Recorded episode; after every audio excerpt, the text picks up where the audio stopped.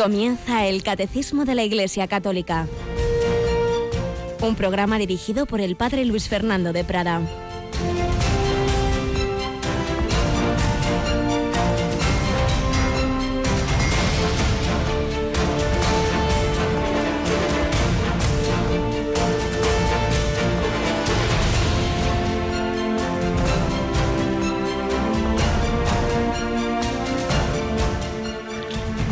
Alabados sean Jesús, María y José. Muy buenos días, muy querida familia de Radio María.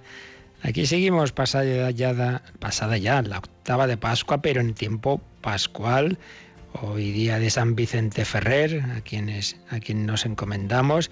Encomendamos muy particularmente a nuestra gran audiencia de Valencia, donde hay tanta devoción a este gran santo taumaturgo y recordamos que ayer, ayer celebrábamos esa gran solemnidad de la encarnación del Señor o anunciación del ángel a María, como el Señor se hizo carne, como así dio inicio a nuestra salvación. Y como María dijo que sí, y por eso en Radio María, en todas las Radio María del mundo, es una fiesta muy importante y ayer renovábamos esa consagración de nuestra radio a la Virgen María. Y también teníamos ese día mensual de comunicación con los oyentes, de campaña, de pedir vuestra ayuda, vuestra oración, por supuesto, también posibles voluntarios que puedan colaborar en las muchísimas tareas en las que se puede hacer desde muy distintos lugares, esa colaboración con la radio y también vuestros donativos. Como no hicimos la campaña estas primeras horas, luego al acabar el, el catecismo y un poquito antes de lo habitual,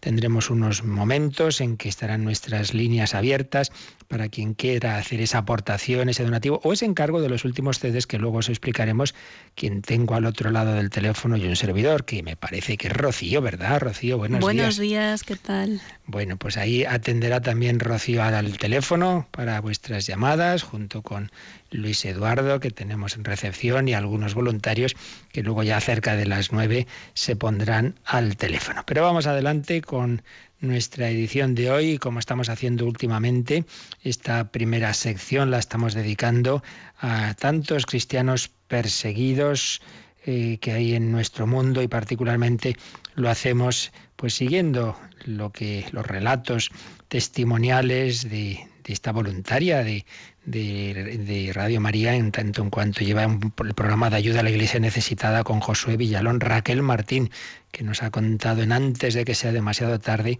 la situación de tantos cristianos perseguidos en Irak. Pues vamos adelante con esta sección testimonial para que también tengamos muy presentes a todos nuestros hermanos perseguidos por su fe, a todos aquellos que tanto sufren por el seguimiento de nuestro Señor Jesucristo y a quienes encomendamos al Señor y a la Virgen María.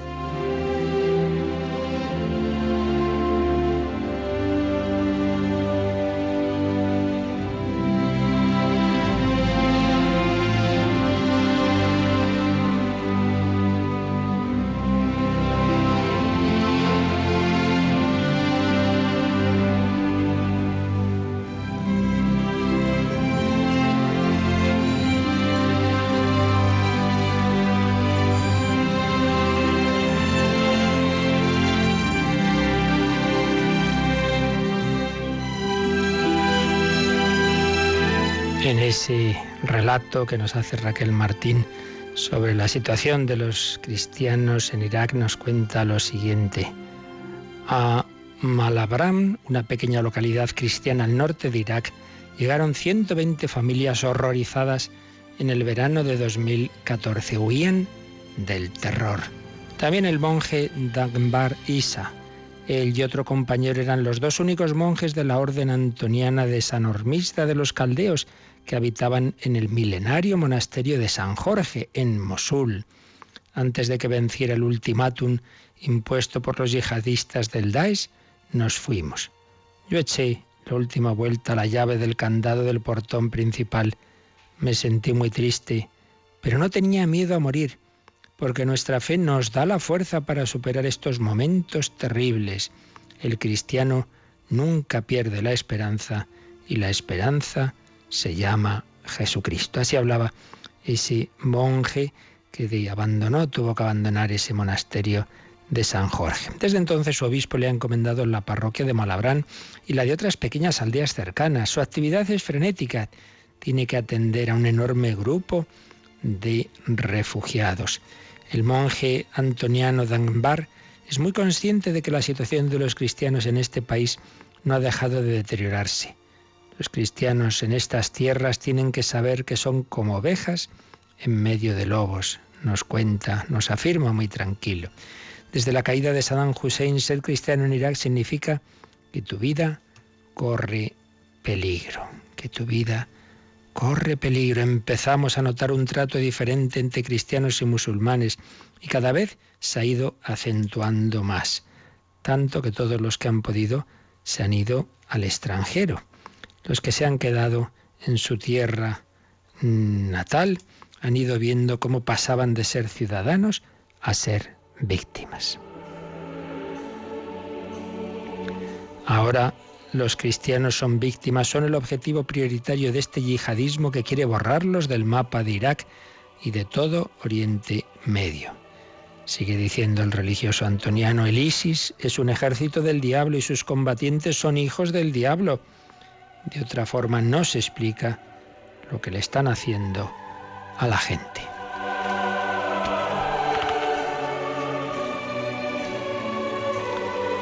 Sus feligreses, recalca con cierto dolor, no tienen futuro en este país. No les queda más remedio que marcharse. Se han convertido en refugiados, sin trabajo, sin ahorros, sin tierra, sin casas, sin propiedades, sin escuelas para sus hijos. La fe de los cristianos en estos momentos de dificultad se ha visto purificada. El futuro profesional, el porvenir de estas familias ya no está en su país y la esperanza es emigrar es humanamente comprensible. Según datos de la Iglesia Caldea, cada semana cuatro o cinco familias cristianas tienen que abandonar Irak.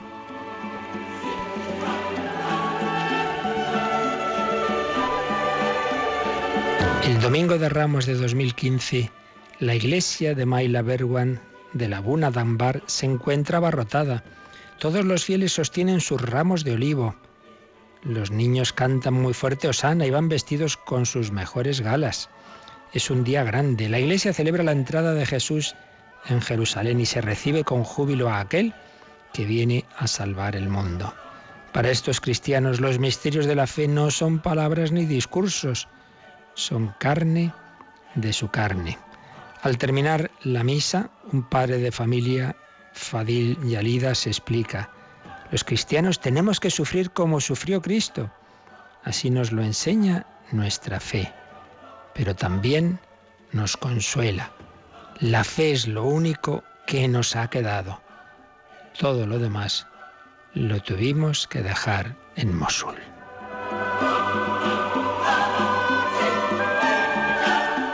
Fijaos qué frase y qué realidad. La fe es lo único que nos ha quedado. Todo lo demás lo tuvimos que dejar en Mosul.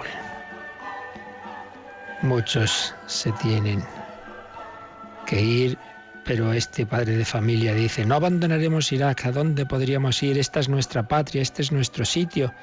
Estamos felices porque Dios está con nosotros y nos ha salvado.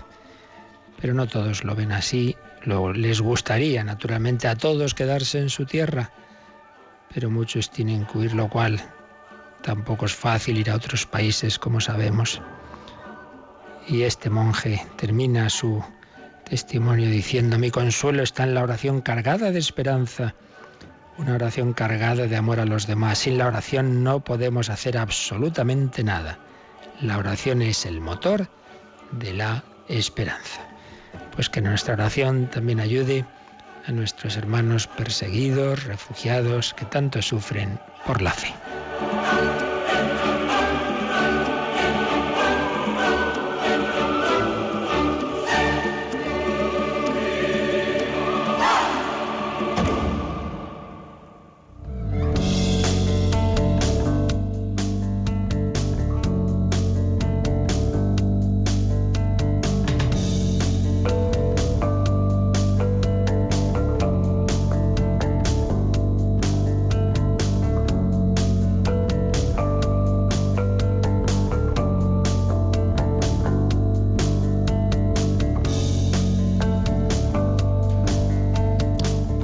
Seguir a Jesucristo para muchos es así, es jugarse la vida, es perderlo todo, es tener que huir de tu país, es arriesgarte a perder la vida cuando vas a misa o cuando estás celebrando la Pascua o cualquier otra gran cualquier otro gran misterio de nuestra fe, esos misterios de los que estamos hablando en el catecismo, estamos en esa parte en la que hablamos de los misterios de la vida de Cristo, porque es verdad, el, el credo se, se centra en el primero y principal, la encarnación, y en la pasión, muerte y resurrección y ascensión a la derecha del Padre, pero entre el principio de esa vida humana y el final están todos esos misterios de la vida oculta, de la vida pública, y de ello nos está hablando el catecismo en este apartado en el que estamos, este párrafo 3, los misterios de la vida de Cristo.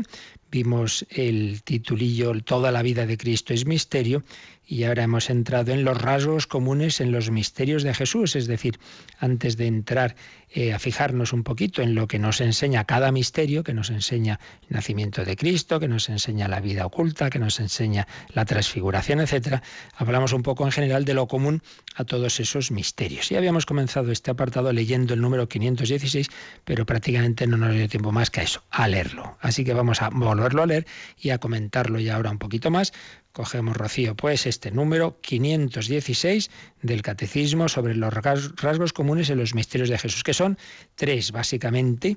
Los misterios de la vida de Cristo son misterios de revelación, de redención y de recapitulación. Decíamos el otro día como estas cosas mnemotécnicas, ¿verdad?, que nos pueden venir bien, las tres palabras empiezan por esa misma sílaba re, revelación, redención, recapitulación. Pues vamos al primero, 516, misterios de revelación. Toda la vida de Cristo es revelación del Padre. Sus palabras y sus obras, sus silencios y sus sufrimientos, su manera de ser y de hablar. Jesús puede decir, quien me ve a mí, ve al Padre, y el Padre eh, ese es mi Hijo amado, escuchadle. Nuestro Señor, al haberse hecho hombre para cumplir la voluntad del Padre, nos manifestó el amor que nos tiene, incluso con los rasgos más sencillos de sus misterios.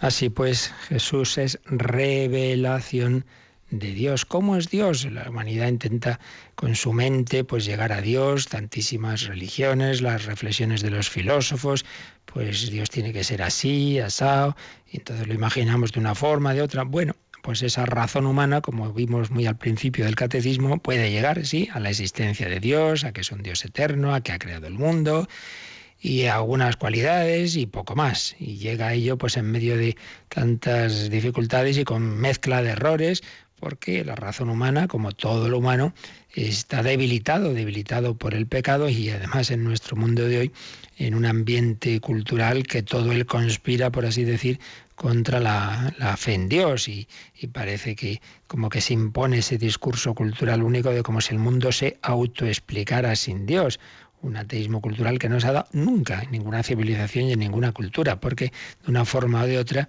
todos los pueblos, todas las, culturas, todas las civilizaciones, pues han intuido que evidentemente el, si un cuadro no se pinta solo, no, no se autopinta, sino que lo ha pintado un pintor inteligente y con unas cualidades artísticas, mucho menos se autoexplica y se autopinta, por así decir, este mundo, por mucha evolución que queramos poner en él. La nada no evoluciona, ni evoluciona hacia lo bello y lo ordenado.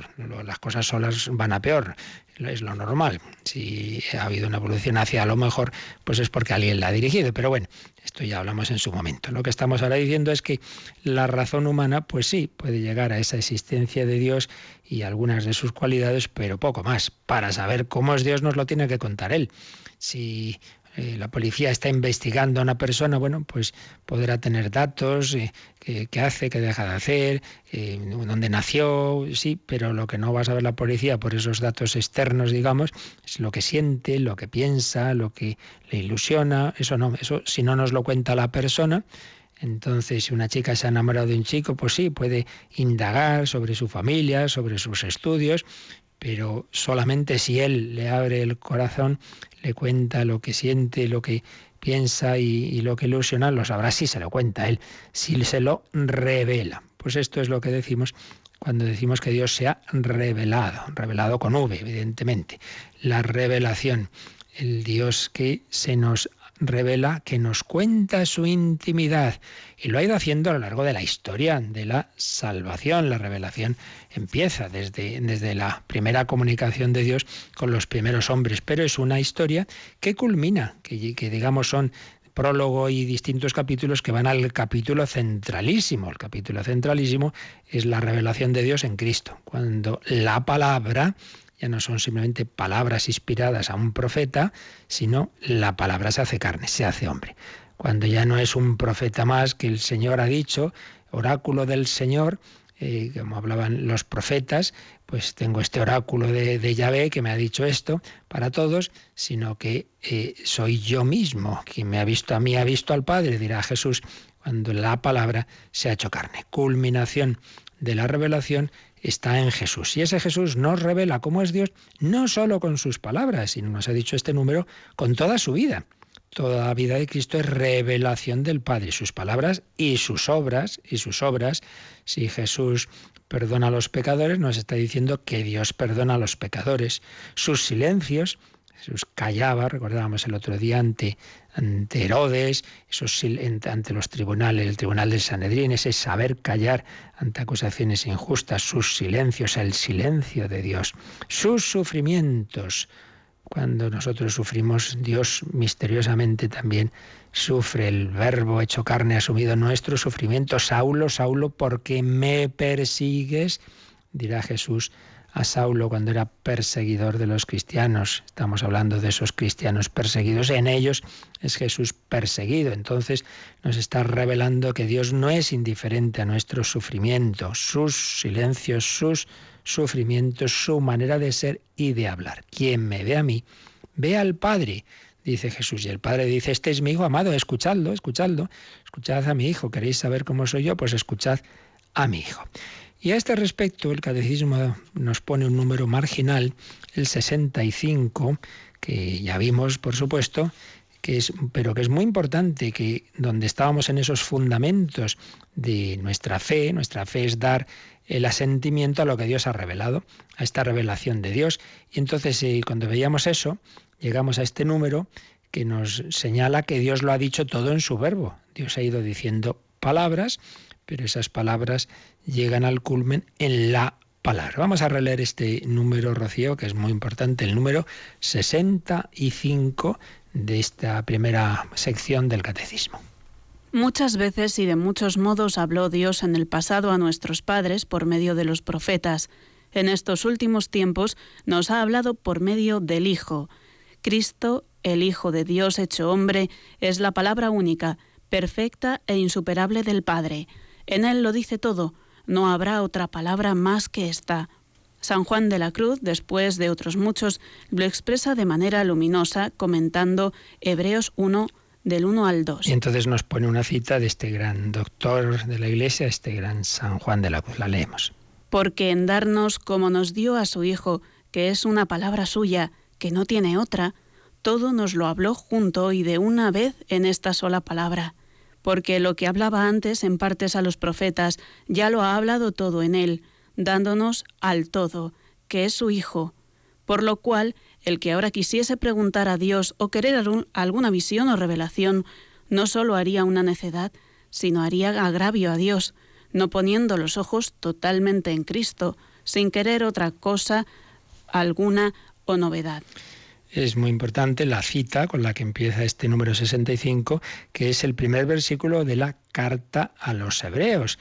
La carta a los hebreos empieza así, esa carta que se dirige, como el nombre indica, a los hebreos en el sentido de a los judíos que se habían hecho cristianos, una carta a cristianos pero que proceden del, mundo judío. Y por eso les dice el autor, eh, que tradicionalmente se ha dicho que era San Pablo, luego se ha dicho, bueno, propiamente San Pablo, un discípulo, bueno, en, definitiva, en esa escuela de San Pablo, y en último término lo que importa es que es palabra de Dios, pues le decía a, a los judíos, hechos cristianos, antes de manera fragmentaria y de muchos modos, Dios habló a nuestros padres, a nuestros padres judíos, a, nuestros antepasados, ¿verdad?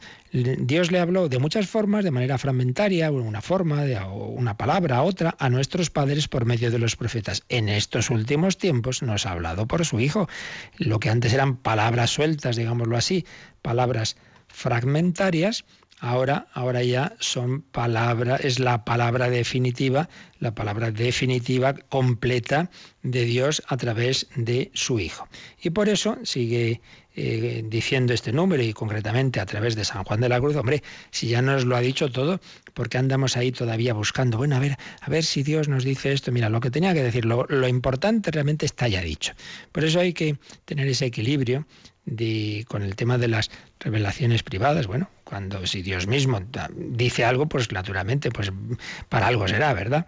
Y, lo acogemos, pero siempre en un sentido de, de, ayudar a entender y a, poner en práctica esa revelación con mayúsculas. lo importante está todo dicho. Personas que van de aquí para allá, a ver, a ver, esta revelación, esta otra. Pero hombre, si ya lo, lo, lo que Dios tenía que decirnos a toda la humanidad está ya dicho, pues entonces no andemos buscando como si faltara algo importante, porque Dios nos lo ha dicho todo en su Hijo.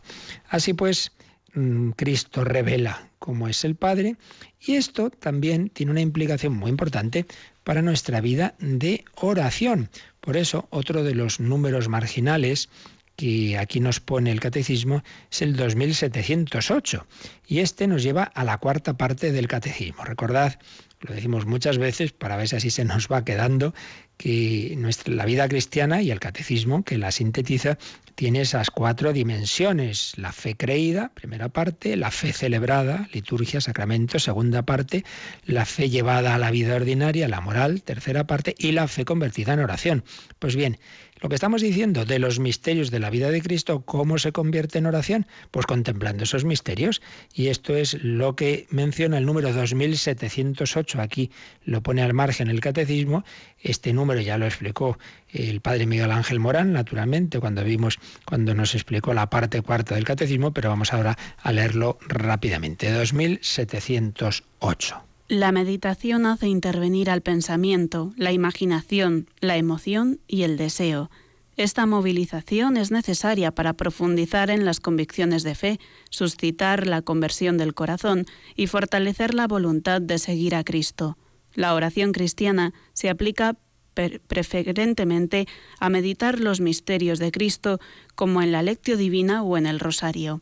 Esta forma de reflexión orante es de gran valor pero la oración cristiana debe ir más lejos, hacia el conocimiento del amor del Señor Jesús a la unión con Él. Aquí es un número realmente precioso y muy práctico. ¿eh? Cuando pues una persona va haciendo oración, ¿y qué hago? Pues hombre, muchas cosas pueden servirte en la oración, pero ante todo que contemples la vida de Cristo. Sabéis que se han escrito miles de libros, yo diría, pues eh, que nos ayudan pues a contemplar esos misterios de la vida de Cristo. Pues fíjate en las personas, fíjate en Jesús, fíjate en los apóstoles, fíjate en lo que dicen, fíjate en lo que hacen, libritos que, que han ayudado a tantos cristianos, pues esa contemplación. Pero claro, último término, el libro fundamental es el propio Evangelio, que cada día tengamos un ratito, no solo de lectura, sino de oración contemplativa. Entonces dice que ahí interviniendo el pensamiento, pienso un poco en lo que hace Jesús, lo que me dice, la imaginación, a ver cómo sería ese lugar para situarme ahí, la emoción, es decir, ojalá el Señor nos conceda también un afecto hondo, que vaya yo, eh, toda mi psicología se vaya enamorando de Cristo. Y entonces así se van, dice el catecismo, profundizando las convicciones de fe. Si uno cree las cosas simplemente así con la cabeza, así fríamente, eso no, no, no cala. Cuando llega una tentación, pues bueno, uno se deja llevar de lo que siente y de lo que le lleva a la tentación antes de que de un amor a Cristo que la verdad no lo tiene. Pues simplemente es una cosa así como muy teórica. Por eso lo afectivo es lo efectivo. Hay que pedir al Señor que lo que creemos con nuestro entendimiento lo grabe en nuestro corazón. Sí, es gracia de Dios, pero también hay que colaborar nosotros. ¿Y cómo colaborar? Pues ante todo así, teniendo un rato de oración y una oración dirigida sobre todo a contemplar a Cristo y contemplar sus misterios. Hombre, pues estamos em, celebrando la, la, pasión, la Semana Santa, pues hombre, dedica tiempo a hacer oración y contemplando esa pasión. Todos los viernes, pues sería muy bueno. Tantos santos lo han hecho, no solo rezar el Via Crucis, sino mm, contemplar cada, día pues una, una escena de la pasión, puede ser, o quedarme una temporada em, contemplando uno de esos misterios, la flagelación, etcétera. No, pues yo voy a contemplar las apariciones de Jesús resucitado. Pues muy bien, ir contemplando y todas las escenas de la vida pública, cada escena tiene algo que decirme a mí. Cuando Jesús grita, Lázaro, sal fuera, pues quizá te esté gritando a ti, sal fuera de tu muerte espiritual, de tu tibieza, de encerrarte en ti mismo, sal fuera. Por eso dice que la oración quiere suscitar la conversión del corazón y fortalecer la voluntad de seguir a Cristo. Seguir a Cristo. Esos cristianos que lo han perdido todo menos la fe en Jesús es porque tienen en el hondo de su corazón un amor grande al Señor y, ahí tienen esa voluntad de seguir a Cristo. Sí, podemos meditar muchas cosas, pero dice este número el 2708, que la oración cristiana se aplica preferentemente, sobre todo, a meditar los misterios de Cristo, como en la lección divina, esa forma de oración tan tradicional, o en el rosario. El rosario, decía Juan Pablo II en la carta que escribió un par de años antes de morir, proclamó el año del rosario y escribió una carta sobre el rosario, instituyó, recordéis, esa cuarta serie de misterios, los misterios luminosos, y decía una cosa muy bella. El rosario es contemplar el rostro de Cristo con los ojos de María. El rosario no es ante todo y sobre todo una oración mariológica, no, no, es una oración cristológica, porque no nos olvidemos, se están contemplando los distintos misterios. Luego, por desgracia, muchas veces estamos distraídos y pensando en no sé qué, pero realmente si se hace bien es una oración contemplativa de los misterios de Cristo con los ojos de María y por mediación de María, a la que 50 veces la alabamos y la invocamos, sí, pero pidiéndole a ella que nos ayude a mirar los misterios como ella los vivió contemplamos el nacimiento de Jesús, pues pidamos a María que nos ayude a ver a ese niño Jesús como ella lo veía. Contemplemos la muerte de Cristo, pues nos ponemos ahí al pie de la cruz con María. Así pues, esto que estamos viendo aquí de los misterios de Cristo no es simplemente, bueno, que sepamos que Jesús hizo y dejó de hacer, sino para que realmente contemplando esos misterios conozcamos mejor a Dios. Misterio de revelación. Y así tendremos fuerza para seguir al Señor, que es realmente de lo que se trata, esa dinámica de la vida cristiana, eh, conocer eh, al Señor, el conocimiento nos llevará al amor y el amor nos llevará al seguimiento, conocimiento, amor, imitación, seguimiento de Cristo que de esto ya eh, completaremos este tema con, algunos programas de, en torno al catecismo de, de, los sábados. Pero bueno, ahora vamos a pedir al Señor que nos ayude a seguirle, que nos ayude también a coger la cruz en ese seguimiento suyo en cualquier momento, en misterios gozosos, dolorosos, luminosos, que le sigamos, que sigamos a nuestro Señor y para ello le tenemos que conocer y del conocimiento brotará el amor y para ello la oración contemplativa de los misterios de Cristo. Lo pensamos un poquito.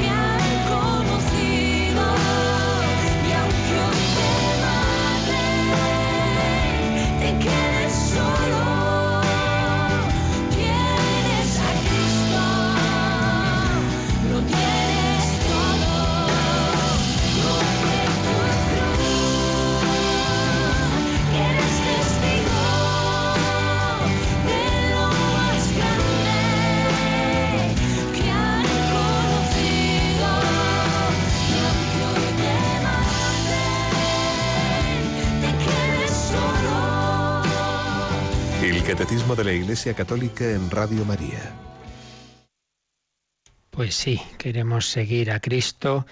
Tenemos muchas veces que cargar con su cruz, muy especialmente lo están haciendo esos cristianos que tienen que salir huyendo de esa persecución o directamente que, que son muertos por la fe, pero tienen a Cristo, no le abandonan y para ello eso solo puede brotar de un gran amor y ese amor necesita de ese conocimiento, de ese, de ese contemplar los misterios de Cristo. Alimentemos nuestra fe en la oración. Misterio, pues, de revelación. Los misterios de Cristo nos revelan al Padre. Lo explica Sir Carl Sanborn en su Cristología, porque el, cita una frase muy bonita de San Agustín, porque el mismo Cristo es el verbo de Dios, también se ha hecho por nosotros verbo del verbo.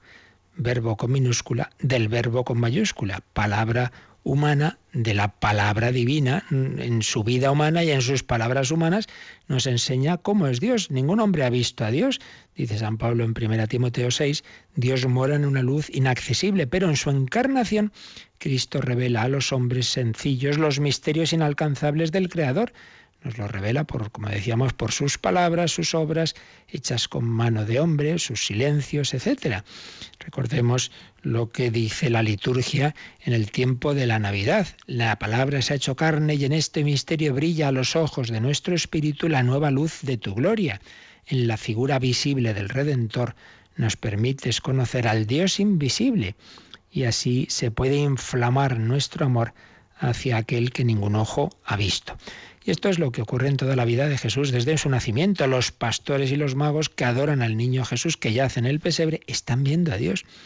Ese Dios que ha escogido lo débil del mundo para confundir a los fuertes, escribirá San Pablo. Los habitantes de Nazaret que vieron trabajar al joven carpintero, en realidad, aunque no lo sepan, están viendo en él al Padre que siempre obra, dirá Jesús en Juan 5:17. Los leprosos, tullidos y ciegos que son curados al paso de Jesús viven a ese Dios que trae la salvación y saca de la muerte. Salmo 68, 21. Toda la vida de Jesús nos muestra el rostro del Padre. Por eso, por eso nos dice el catecismo que es tan importante meditar y contemplar esa vida de Cristo. En esa vida de Jesús se aprecian las características de la perfección del Padre, su sabiduría, su poder, su inaudita misericordia para con los pecadores, su celo ardiente por la justicia y sobre todo ese amor loco, ese amor generosamente entregado. Pero señala también Christoph Servon algo importante, y que es que Cristo no solo nos revela cómo es Dios, no solo nos revela el rostro del Padre, sino también nos revela qué es el hombre. Recordemos lo que dice el Vaticano II y repetía muchísimo Juan Pablo II, Cristo revela al hombre al propio hombre. Jesús no solo nos dice cómo es Dios, sino cómo está llamado a ser el hombre, cuál es la idea, el proyecto de Dios sobre el hombre, cuál es el modelo de hombre. Pues Jesús, etche homo. Ahí tenéis al hombre, dice Pilato, y no sabía que estaba en realidad presentando a la humanidad el verdadero modelo de hombre. Por eso Jesús es ese ideal que todos los hombres tenemos que seguir y por eso también, repetimos, el contemplar la vida de Jesús es enseñanza para nuestra vida, como iremos viendo al fijarnos ya luego en cada misterio. Su nacimiento en el pesebre nos enseña su humildad, su pobreza, sus 30 años en Nazaret nos enseñan el valor del trabajo humilde, sencillo, escondido, la diligencia, la perseverancia, sus años de vida pública nos enseñan el celo por el reino de Dios, el desvivirse por los demás, su pasión nos va a enseñar evidentemente el valor del sufrimiento, de, la obediencia. Pues sí, es tan importante ese contemplar a Jesús y así tenemos ese modelo. También es verdad que nos vienen bien esos, eh, que ese modelo de Cristo, ver también los santos que lo han seguido como reflejos, siempre limitaditos, claro, pero verdaderos reflejos en los que vive Cristo. Por eso San Pablo podrá decir, os he dado, eh, eh, seguid mi ejemplo como yo sigo el de Cristo, dice San Pablo. Nos vienen bien los santos, pero no en cuanto que nosotros sigamos a un santo por sí mismo como persona humana, sino en tanto en cuanto Él está reflejando en una medida limitada, pero verdadera, ese modelo supremo que es Jesucristo. Y así cumplimos todos esa imitación de Cristo. Jesús dice en Juan 13:15, os he dado ejemplo para que también vosotros hagáis lo que yo he hecho. Os he dado ejemplo para que también vosotros hagáis lo que yo he hecho. Pues bien, este es el primer aspecto de estos misterios de Cristo. Misterios de Cristo tienen esa dimensión de revelación. Y vamos a, aunque sea pues de nuevo solo anticipar y a leer, aunque ya lo explicaremos mañana, pero bueno, vamos a leer el número siguiente, el número 517, eh, para empezar ya esta, esta otra dimensión de los misterios de Cristo. Hemos dicho las tres R's, revelación, redención y recapitulación, pues vamos con la segunda. Toda la vida de Cristo es misterio de redención. Leemos, Rocío, el 517. Toda la vida de Cristo es misterio de redención. La redención nos viene ante todo por la sangre de la cruz, pero este misterio está actuando en toda la vida de Cristo y eh, ya en su encarnación, porque haciéndose pobre nos enriquece con su pobreza en su vida oculta donde repara nuestra insumisión mediante su sometimiento, en su palabra que purifica a sus oyentes, en sus curaciones y en sus exorcismos, por las cuales Él tomó nuestras plaquetas y cargó con nuestras enfermedades. En su resurrección, por medio de la cual nos justifica. Así pues, de nuevo fijaos que aquí se han mencionado esas etapas y esos misterios de la vida de Cristo, pero ya no simplemente en cuanto que son modelo para nosotros, sino que viviendo todo eso, Jesús nos ha redimido. Sí, dice que la redención nos viene ante todo por la sangre de la cruz, pero realmente es toda la vida humana de Jesús la que nos redime. ¿Qué quiere decir esto? Toda la humanidad estábamos separados de Dios por el pecado original y todo ese río inmenso de pecados de la humanidad, de la historia y de cada una de nuestras vidas. Y no, somos, no éramos capaces por nuestras fuerzas de arreglar eso, no, no, no podíamos. Ese ejemplo que hemos puesto varias veces, esos pajaritos pequeños que quieren subir a un monte alto y no pueden porque son demasiado pequeños, pero además tienen las alas rotas, pues es imposible que lleguen. Pues nosotros somos esos pajaritos pequeños por ser criaturas, el hombre no puede llegar a Dios por sus fuerzas, pero encima tenemos las alas rotas por el pecado, imposible pero eh, viene esa águila que carga sobre sus alas esos pollitos y los lleva a ese monte alto. Ese águila es Jesucristo, es el Hijo de Dios que ha venido a la tierra y ha llevado una vida humana en reparación de todos esos pecados. Un sí, una vida humana en un sí, en una obediencia al Padre desde el principio hasta el final toda la vida humana de Jesús es un, mm, un, vivir en como debemos vivir los hombres, en filiación, en, como buen hijo, como hijo del Padre Eterno, dando el sí a hacerse hombre, a nacer en, en Belén, en pobreza, dar un sí en los momentos fáciles, en los momentos de triunfo, en los momentos, la boda de Caná, en los momentos bonitos, pero dar el sí también en la cruz. Por eso, como ahí cuesta más, por eso mm, vemos ahí como más claro, ¿no? Que ese es el momento de salvación pero en realidad la salvación viene de toda esa vida humana de Cristo vivida en obediencia al Padre. Toda ella es redentora, toda ella es el sí humano de un miembro de nuestra humanidad que por ello puede reparar en nombre de todos los estropicios que hemos hecho todos, pero es el sí humano de una persona divina lo que vimos en apartados anteriores del catecismo con detención, todo ese misterio de Cristo que es una persona divina con dos naturalezas, divina y humana. En cuanto hombre, es uno de la humanidad que repara, que redime lo que hemos hecho mal. Pero en cuanto persona divina, esa vida humana tiene un valor infinito.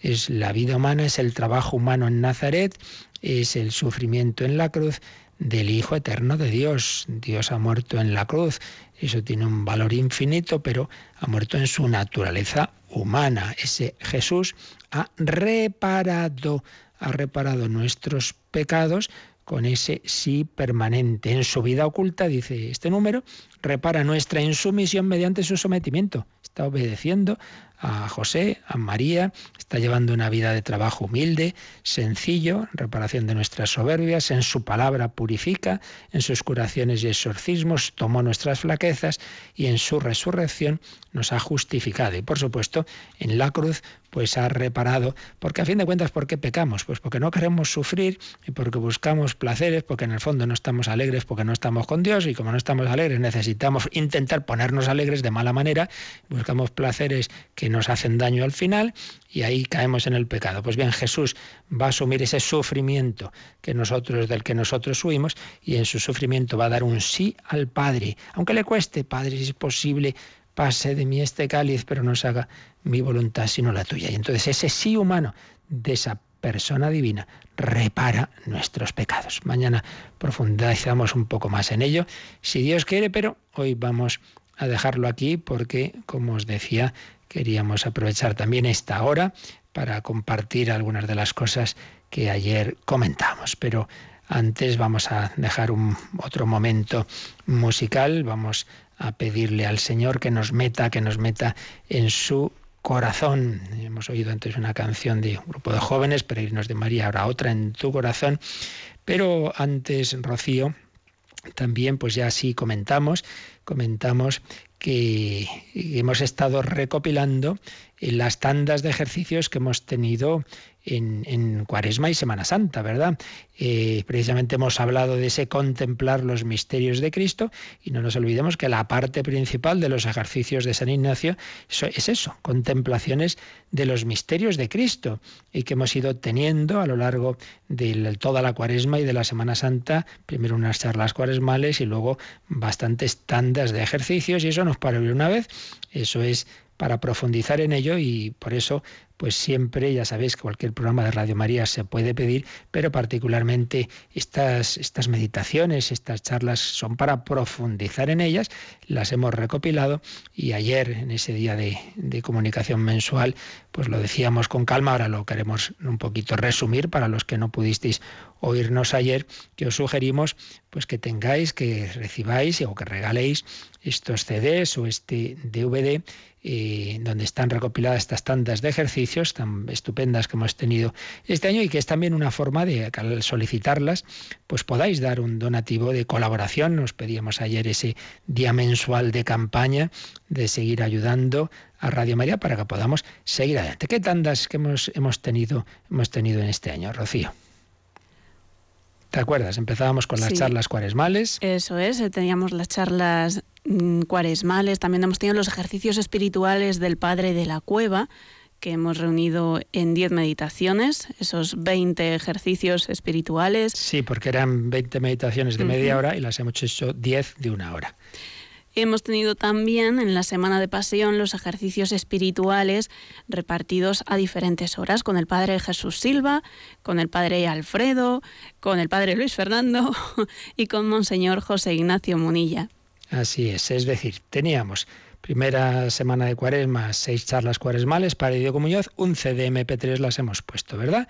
Luego las diez, las hemos convertido en diez meditaciones de ejercicios ignacianos del Padre Jorge de la Cova, otro CDMP3. Y luego la semana que llamamos de pasión, ha habido tres tandas nuevas de este año, tres tandas en directo, por la mañana Padre Jesús Silva, por la tarde Padre José Antonio Álvarez y por la noche Monseñor José Ignacio Munilla. Luego de madrugada hicimos la reposición de una que había dado un servidor, pues cuando empecé a ser voluntario de María allí por el año 2007. Pero luego pero luego, Rocío, hemos, hemos tenido esa tanda que lleva ya tres años que hacemos en, ya en la Semana Santa y ya ha habido religiosas que nos han dicho que les ha venido muy bien para hacer sus propios ejercicios espirituales, los ejercicios intensivos. Con el padre Roque Carlos Jiménez, que desde Alicante nos dedicaba cuatro meditaciones diarias cuatro meditaciones diarias, lunes santo, martes santo, miércoles santo, por tanto 12 meditaciones y luego otras tres durante la Semana Santa, en total 15 meditaciones. También esta tanda de ejercicios intensivos en un CDMP3. Pero también hay quien dice, no, no, pues yo quiero todas, ¿verdad? Y entonces se puede llevar un DVD con todo lo que hemos dicho, ¿no es así? Así es, padre. Tenemos aquí esta cuña que lo explica todo muy bien, cómo pueden pedir estos discos, tanto los en las tandas individuales como el recopilatorio en DVD. Bueno, pues aunque antes había dicho que primero la canción, vamos a escuchar en efecto primero esa cuña y luego ya oímos la canción.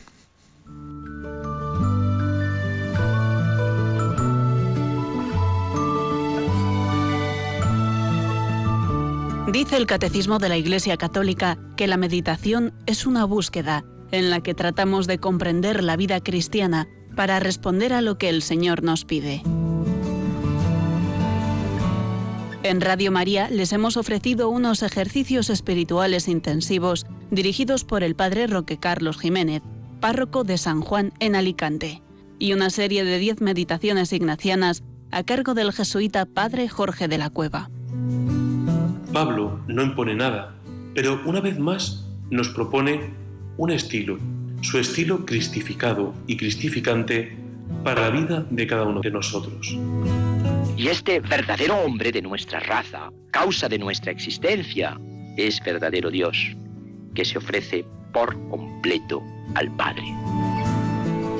Hemos recopilado cada una de estas tandas de ejercicios en sendos CDs en MP3 que te ayudarán a realizar unos días de retiro espiritual y a renovar tu confianza en Cristo. Puedes pedir estos discos o si lo prefieres el DVD con las siete tandas de ejercicios espirituales ofrecidas esta cuaresma en Radio María llamando al 902 500 518 o por medio de la página web www.radiomaria.es.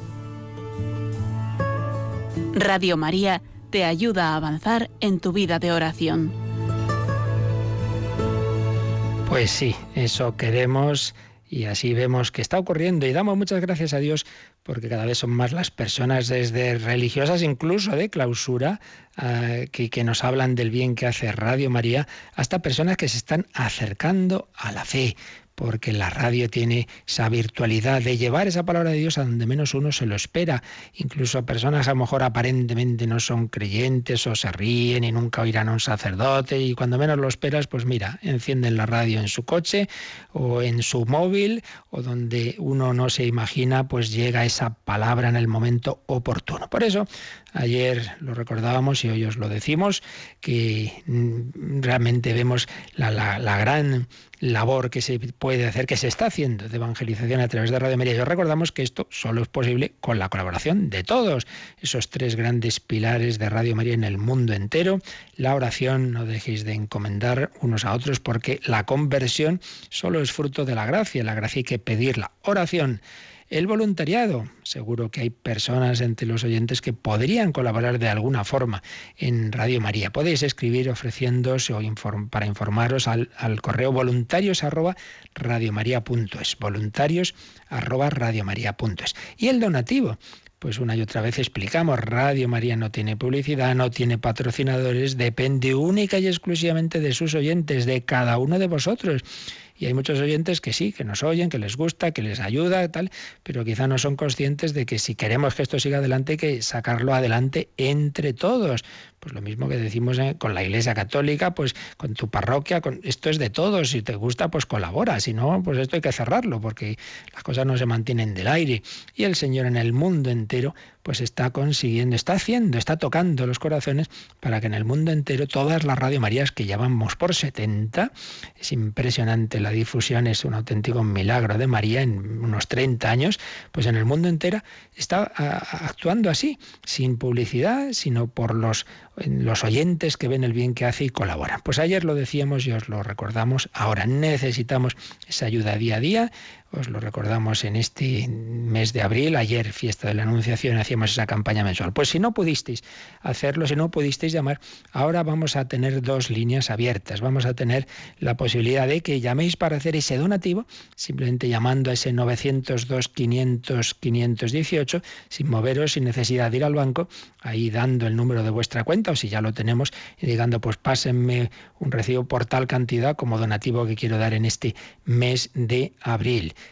podéis hacer ese donativo y también podéis encargar esos CDs que acabamos de mencionar, ese DVD o cualquier otro, por supuesto. Y al hacerlo, pues también podéis indicar algún donativo. Radio María no vende nada, esto se manda a tu casa, pero es tu ocasión también, tu forma también que puedes tener de colaborar en Radio María. Podéis llamar ya al 902 500 518. Si en este momento mm, ahí tenemos eh, pocas líneas y no te cogemos, no te preocupes, sobre todo a partir de las 9 ya sí que habrá más, pero ya en este momento ya hay alguna persona al teléfono. Luego diremos alguna cosa más, pero ahora sí, vamos a escuchar otra canción que nos ayude, que nos ayude a, a entrar en ese corazón de Cristo, en tu corazón. Pedimos contemplar los misterios de Cristo, conocer, amar y seguir a Jesucristo. Y mientras, como digo, podéis llamar a ese 902 500 518, hoy no para consultar, las dejamos para mañana, sino para esas, esos donativos, esas peticiones. Eh, probablemente, probablemente hasta las 9, porque tenemos un tema técnico ahí, es posible que hasta las 9 no entren, no puedan entrar más que alguna llamada, a partir de las 9 ya entrarán más, pero en cualquier caso ya podéis empezar esas llamadas, que alguna línea sí que puede funcionar, sí que la tenemos abierta. En tu corazón, Jesús, queremos entrar.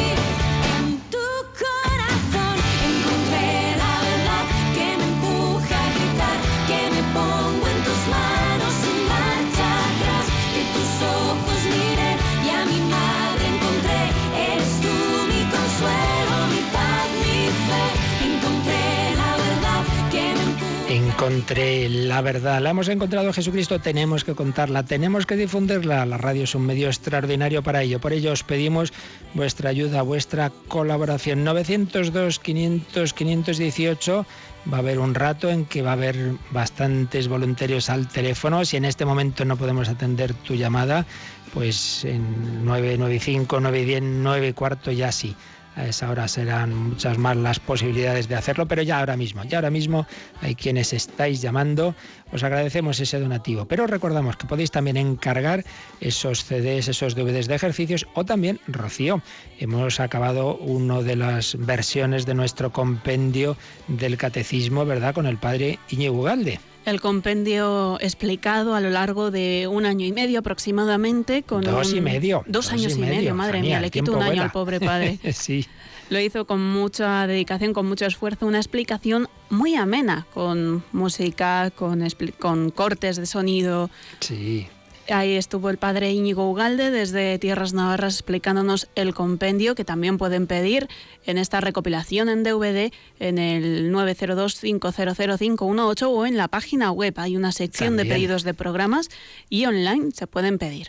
También, pues esa es otra de las novedades en CDs o mejor dicho, en este caso en DVDs, esos DVDs que recopilan las catequesis que durante dos años y medio nos ha dado el padre Íñigo Galde del compendio del catecismo. Otra que preparábamos hace un mes son varias vidas de santos, nuestros voluntarios de Castellón, pues nos contaban vidas realmente muy bonitas, muy, muy también lo que decíamos antes, de personas que han imitado y seguido a Jesucristo desde la juventud, como Per Giorgio Frassati o la Carmelita del Líbano, la Carmelita árabe, en María de Jesús, una historia preciosa. Pues todo ello podéis solicitarlo en ese 902-500-518 donde os pedíamos ayer y os pedimos hoy, sobre todo para aquellos que ayer no pudisteis entrar en esa campaña mensual, pues que durante este día de hoy la prolongamos para, para, que pueda seguir adelante Radio María, pueda seguir extendiendo esa buena noticia, seguir extendiendo la doctrina de la Iglesia, seguir extendiendo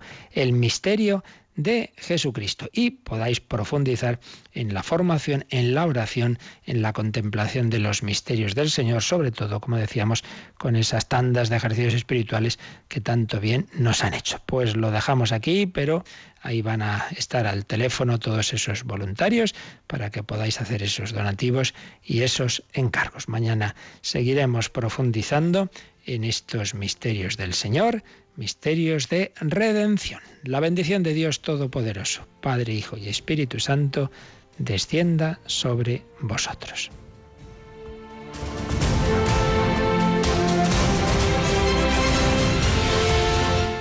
Han escuchado en Radio María el Catecismo de la Iglesia Católica, un programa dirigido por el Padre Luis Fernando de Prada.